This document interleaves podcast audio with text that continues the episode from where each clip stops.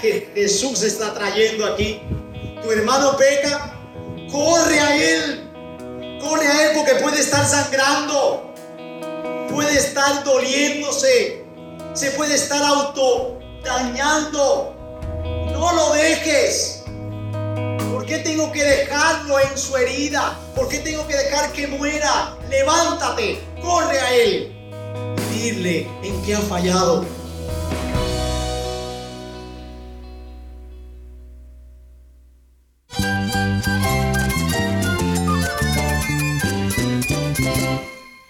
Jesús es nuestro Salvador, nuestro amigo. Cristo es mi guía. Cristo significa todo, pero en primer lugar mi Salvador, mi refugio en tiempos difíciles. Él es nuestra fortaleza. Es la salvación, es la vida eterna. Bueno, Cristo es, es vida.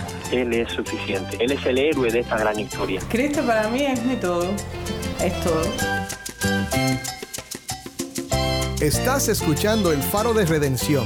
Cristo desde toda la Biblia, para toda Cuba y para todo el mundo.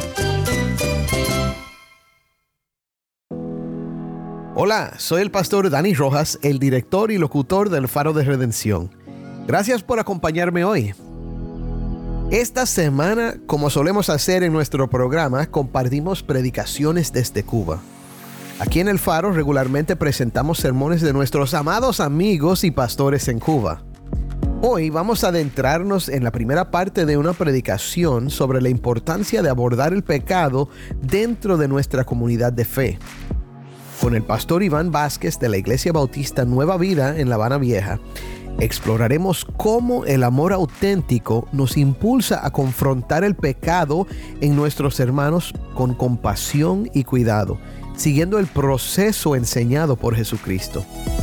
Si tienes una Biblia, busca Mateo 18 y quédate conmigo para escuchar esta predicación desde Cuba y para ver a Cristo en su palabra.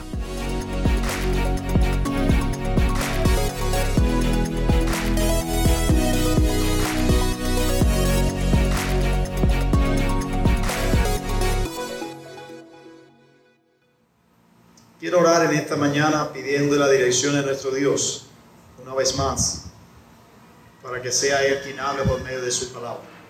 Oramos, Señor, estamos delante de tu presencia y disponemos ahora nuestras mentes y nuestros corazones para meditar en tu palabra.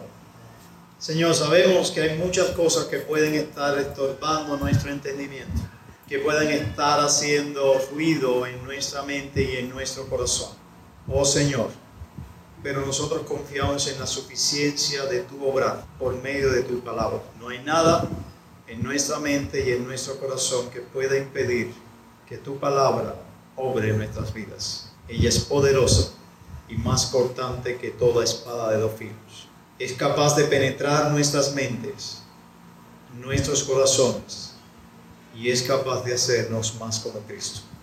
Esa es nuestra oración en esta mañana en ti oramos. Amén.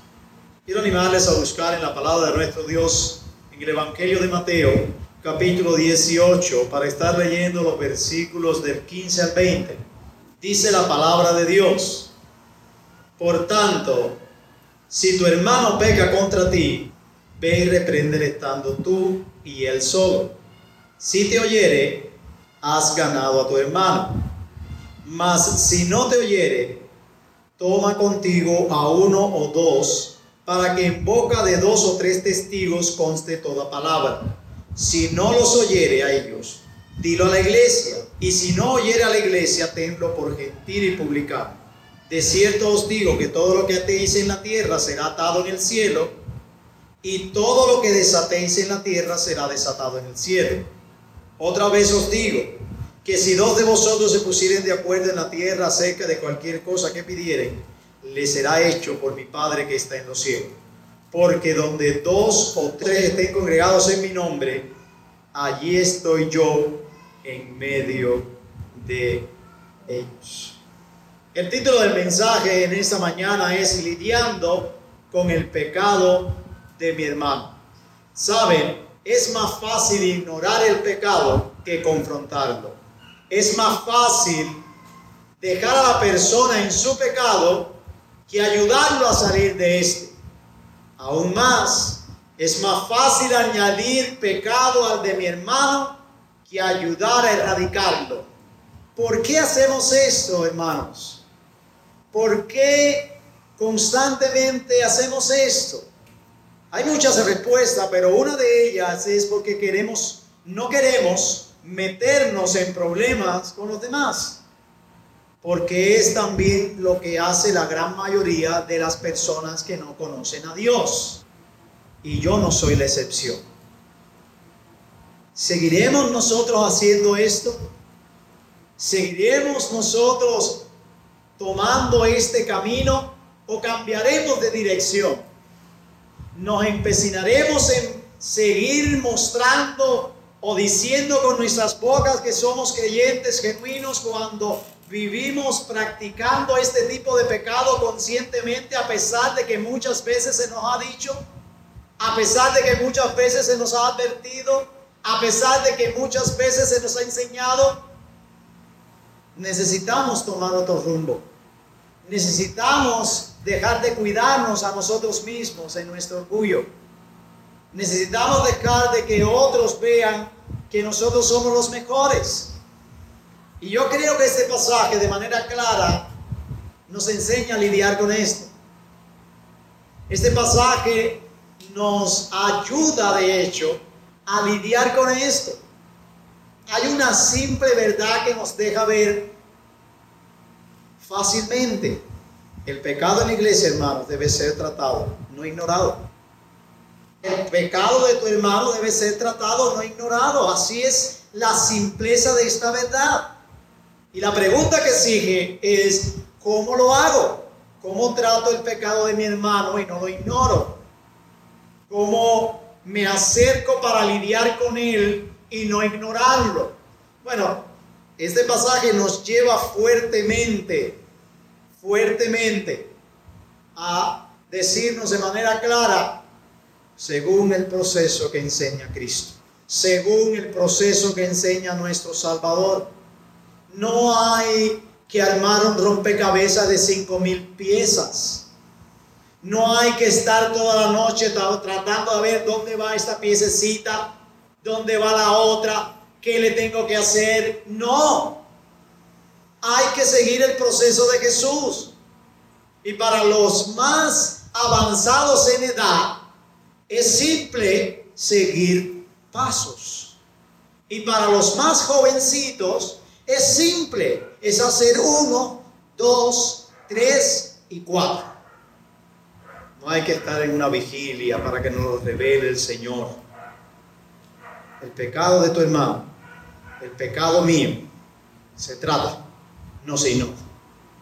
Ahora, ¿cómo es ese proceso? Mateo presenta, en palabras de Cristo, una situación que pasa muy a menudo dentro de los redimidos, y es que pecan. No, pastor, yo no peco. Bienvenido, santo. Yo soy pecador. Pero no te dejes mentir. Usted es tan pecador como yo y mira a su hermano al lado y dice, estoy más pecador que tú. Hermanos, eso pasa muy a menudo. Fíjense cómo no, cómo, cómo Mateo empieza a tratar esto. Por tanto, si tu hermano peca, no es si tu hermano pecare o cuando tu hermano pecare. Si tu hermano peca, hermano, va a pecar tu hermano vas a pecar, no luches más con el, hecho de que, no, no, yo no voy a pecar. El problema no es pecar necesariamente. El problema es cómo respondo al pecado de mi hermano. Y note bien, porque aquí es donde empieza Jesús a traer sabiduría. Es donde Jesús empieza a traer iluminación a nuestras mentes para que no digamos, esto hay que buscarlo. Esto es una sabiduría escondida. Eso solamente pertenece a la élite. No, es simple. Y aquí empieza todo. Si tu hermano peca. Yo sé que está mirando sus versiones y dice, si tu hermano peca contra ti. Pero hay otras versiones que dicen, si tu hermano peca. Por ejemplo, la, nueva, la Biblia de las Américas dice, si tu hermano peca. La Biblia textual dice, si tu hermano peca. ¿De dónde vino este? Sencillamente porque en el oro originales la versión más temprana del escrito del Nuevo Testamento, de este pasaje, no pone si tu hermano peca contra ti, pone si tu hermano peca. Pero en versiones posteriores que se encontraron, añadieron contra ti, independientemente de lo que sea. El punto es, si tú ves a tu hermano que está pecando, si tú ves a tu hermano que peca, no necesariamente contra ti, puede ser contra ti, pero puede ser contra alguien más, tú tienes responsabilidad de lidiar con su pecado y no ignorarlo. Y ahora Jesús empieza a dar, ¿qué hago si pasa esto? Y miren lo que hace, da cuatro formas para lidiar con eso, en forma de proceso. Son cuatro cosas que hace, pero en forma de un proceso. Es un proceso que tiene cuatro etapas. Cuatro etapas. Vamos a ir una por una para poder dejarlo claro en nuestra mente. Para que cuando usted salga de este lugar, hermano, y su hermano peque, sepa cómo tratarlo. Y déjame dejarle claro, es un proceso de amor, es un proceso de cariño, es la expresión verdadera que dice, hey, yo amo a mi hermano, hey, yo lo tengo en estima, hey, no lo dejo que se destruya. Y eso quiero ponerlo desde el momento inicial, porque a veces se piensa en términos ya negativos, en términos de que esto no tiene nada que ver. De hecho, es la realidad del amor puesta en acción. ¿Recuerdan lo que dice Hebreos con respecto al padre que disciplina? El padre que disciplina es el padre que ama. El que no disciplina es el que no ama a nadie. Y cuando yo pensaba en esto, eso impregnaba mi corazón y lo hacía derretirse de vergüenza. Porque he dicho que he amado a los hermanos cuando los he odiado. Porque lo he visto pecando y no los he llamado. Lo he visto hablando de alguien y no lo he reprendido. ¿Cómo puedo llenarme la boca del que lo amo si no he lidiado con él? Y este pasaje es puro amor. Este proceso de Jesús es puro amor. Si te estás cuestionando cómo amas a tu hermano, esta es la manera de amarlo. Lo contrario es la manera de odiarlo. Vamos a ver cómo nos ilumina. Porque es una ternura. Es algo cálido. No lo lea. No lo lea como que, ay, tengo que restregárselo a alguien en la cara. Míralo aquí. Jesús está lleno de amor. Lleno de compasión y lo que dice está lleno de amor también. Vamos a ir. Lo primero, si tu hermano peca, levántate y hazle ver su pecado. Levántate. Y la fuerza de ese orden es lo que trae el matiz de urgencia. Si tu hermano peca, levántate y hazle ver su pecado. Es como cuando como padre vemos al niño que se cae y rápidamente corremos y lo levantamos para ver si qué le pasó, cuán fuerte fue la caída, qué daño fue el que le causó, se hizo una herida, está sangrando, qué está pasando. ¿Usted lo hace porque no lo quiere? No, lo hace porque lo ama con todo su corazón. Así que esa es la idea que Jesús está trayendo aquí. Tu hermano peca, Corre a Él. Corre a Él porque puede estar sangrando. Puede estar doliéndose. Se puede estar auto dañando. No lo dejes. ¿Por qué tengo que dejarlo en su herida? ¿Por qué tengo que dejar que muera? Levántate, corre a Él y dile en qué ha fallado. Pero Jesús dice solo con Él. Solo con Él. No dilates el momento sin pasarlo por alto, va bien mostrándose. Decirle, hermano, fallaste. Hermano, has pecado. Has hecho esto, esto y esto. ¿Qué ha pasado? Sin añadir más pecado al pecado de tu hermano. Jesús lo pone bien simple Ve, y Reina Valera es fuerte, Casidoro de Reina, Cipriano de Valera se pusieron, eh, ellos dijeron, vamos a poner esto fuerte, repréndele. Pero la idea es todavía cálida. La idea es como la dice la nueva versión internacional, ves y hazle conocer su pecado.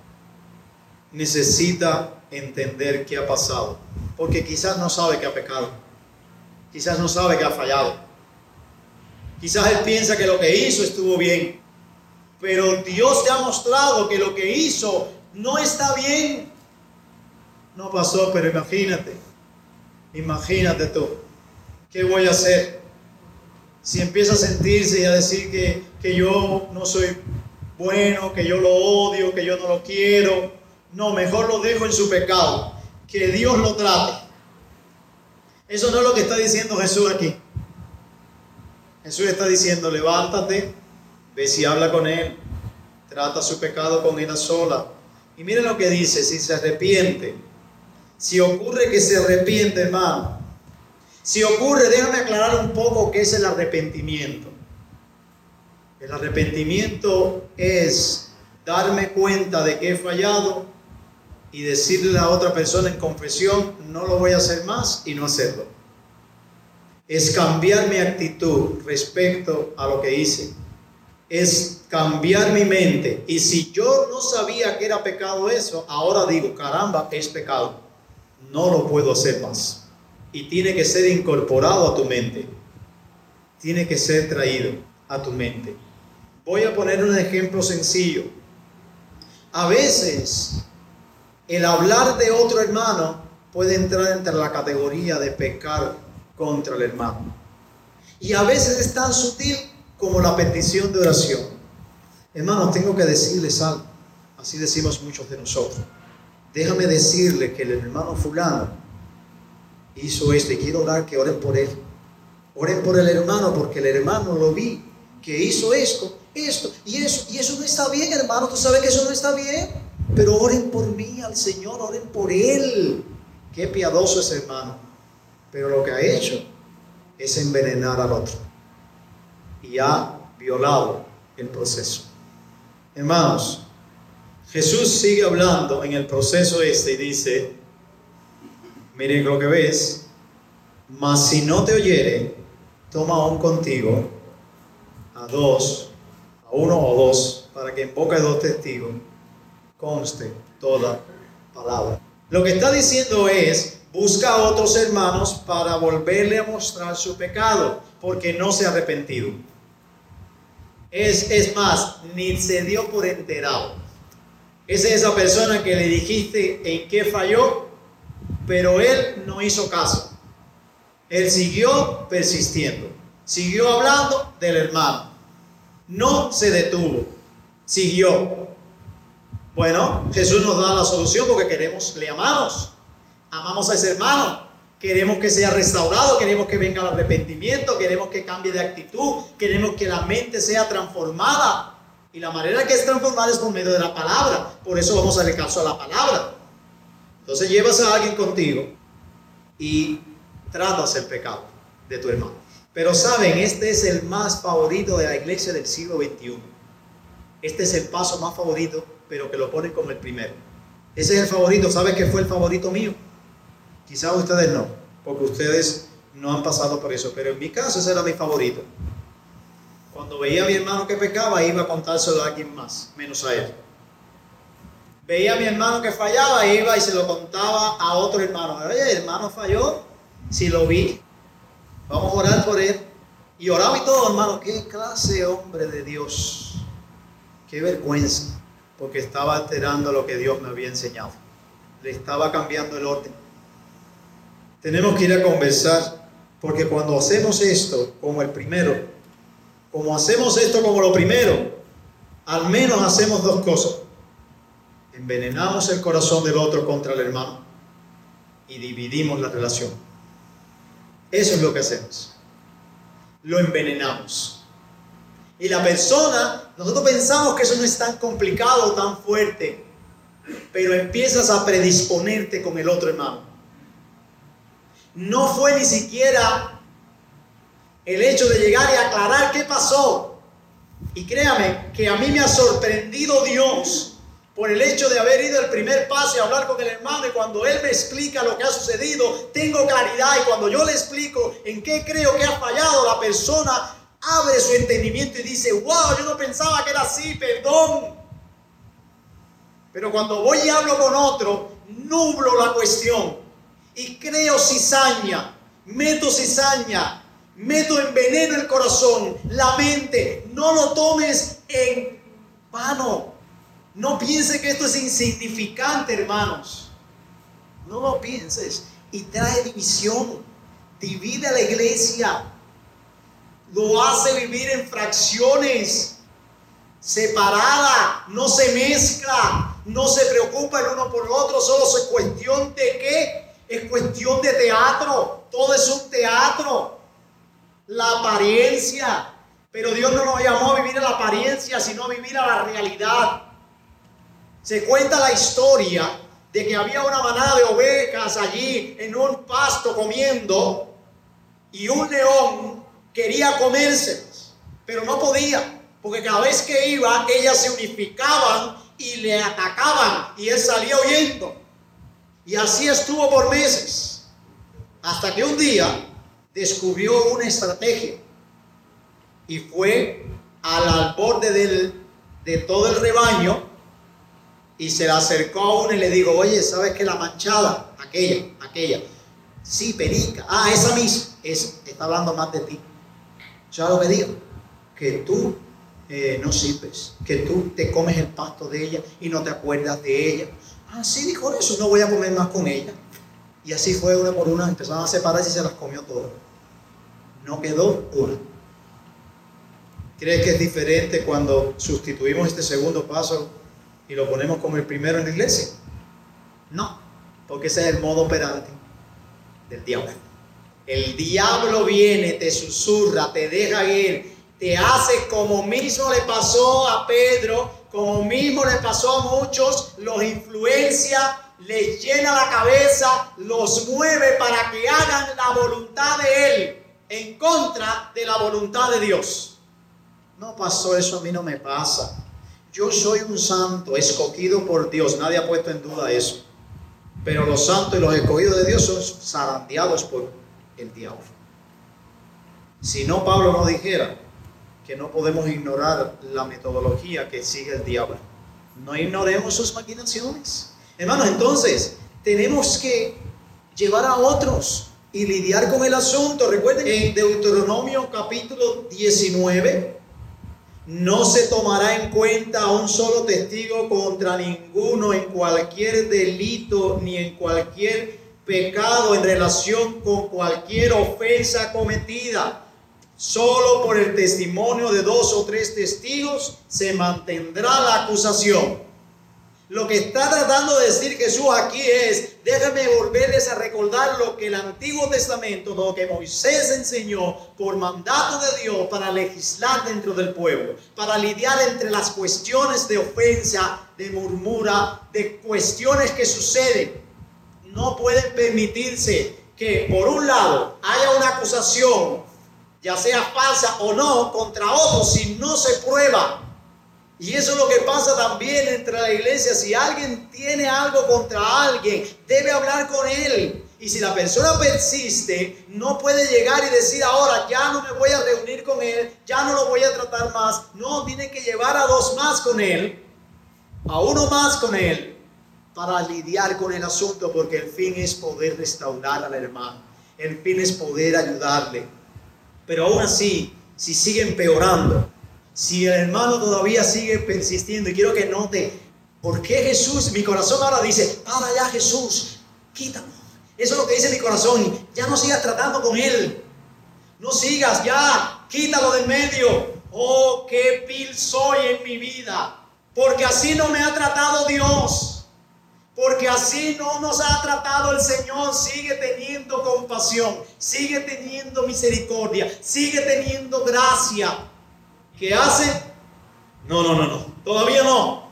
Llévalo a la iglesia. Hazlo público con los hermanos para ver si al menos también puede eso hacerle recapacitar, para que sea expuesto nuevamente a la verdad de su pecado, para que sea expuesto nuevamente a la realidad de su falta y pueda ser restaurado. Lo que Jesús está diciéndole es sencillamente hazlo público en la iglesia. Eso es fuerte, nos suena fuerte, sí. Nos suena fuerte porque no es fácil pararse aquí y decir, hermanos, quiero confesarles algo. He adulterado. Eso es difícil. Hermanos, quiero confesarles algo. He hablado mal de mi hermano. Eso es difícil. Y nos resistimos a ello. Y la razón por la cual nos resistimos es porque no queremos ser descubiertos. Y la razón por la cual persistimos porque nuestra naturaleza y nuestra tendencia en el pecado que persiste en nuestra vida es querer hacer lo que nuestra carne dictamina y no lo que la palabra de Dios nos enseña. No importa si eres pastor, los pastores aquí no son, no están más cerca de Dios. Los pastores están tan cerca de Dios como tú que has sido redimido por Cristo estás cerca de Dios. No vas a estar ni más ni menos, sino lo que Cristo alcanzó para que estuviera cerca de Él. Pero entiende, pero para que el hermano quede descubierto y para que pueda arrepentirse, para que pueda ser restaurado, es necesario seguir esto. Y aunque esto está dicho de una manera consecutiva, es un proceso que toma tiempo. Que toma tiempo. Yo no conozco a nadie más. Yo nací en los bautistas. Me he desarrollado en los bautistas. Eh, estoy dentro de los bautistas. No sé si me muera entre los bautistas. Pero el punto es que los bautistas han lidiado, por lo menos los que yo conozco, la disciplina de la iglesia como si fuera algo negativo. Y lo ha lidiado como si fuera algo instantáneo. Y algo que hay que llevar. Y siempre ha tenido en mente el expulsar al hermano, el sacarlo de alguna actividad, el quitarle algún mérito, el decir no canta más en el grupo alabanza, no tocan más la guitarra, no toman la cena, no hace, no hace, no hace, no hace. Y lejos de trabajar en un proceso como nos está mostrando de manera vamos a decirle, como una fotografía aquí el Evangelio, lo que hacen es hacerlo de manera rápida, sin compasión, sin amor, sin ternura por el hermano. Hermanos, si, si alguien se arrepiente, gloria a Dios. Gloria a Dios, seguimos tratando con él, porque no, no es que no decimos, no pasó nada, pasó algo, pero ahora que te has arrepentido, no pasó nada. Porque créame, qué difícil es lidiar a veces con nuestro corazón cuando alguien ha fallado. Lo vemos como la escoria. Lo vemos como si fuera, como decía el pastor Rubén, que suena fuerte en los oídos, una prostituta. Porque yo soy mejor que tú. Como aquel que oraba consigo mismo. Yo no soy igual que este. Yo hago, yo hago, yo hago, yo hago. Era peor que el otro. Bueno, hasta aquí llegamos hoy. Mañana vamos a oír la segunda parte de esta exposición de Mateo 18 del 15 al 20 del pastor Iván Vázquez. Y déjame decirte, es siempre un placer para nosotros el poder compartir la voz del pueblo de Dios en Cuba con todo el mundo. ¿Tienes una historia que contarnos sobre cómo el faro de redención está impactando tu vida? Mándanos un correo electrónico a ministerio arroba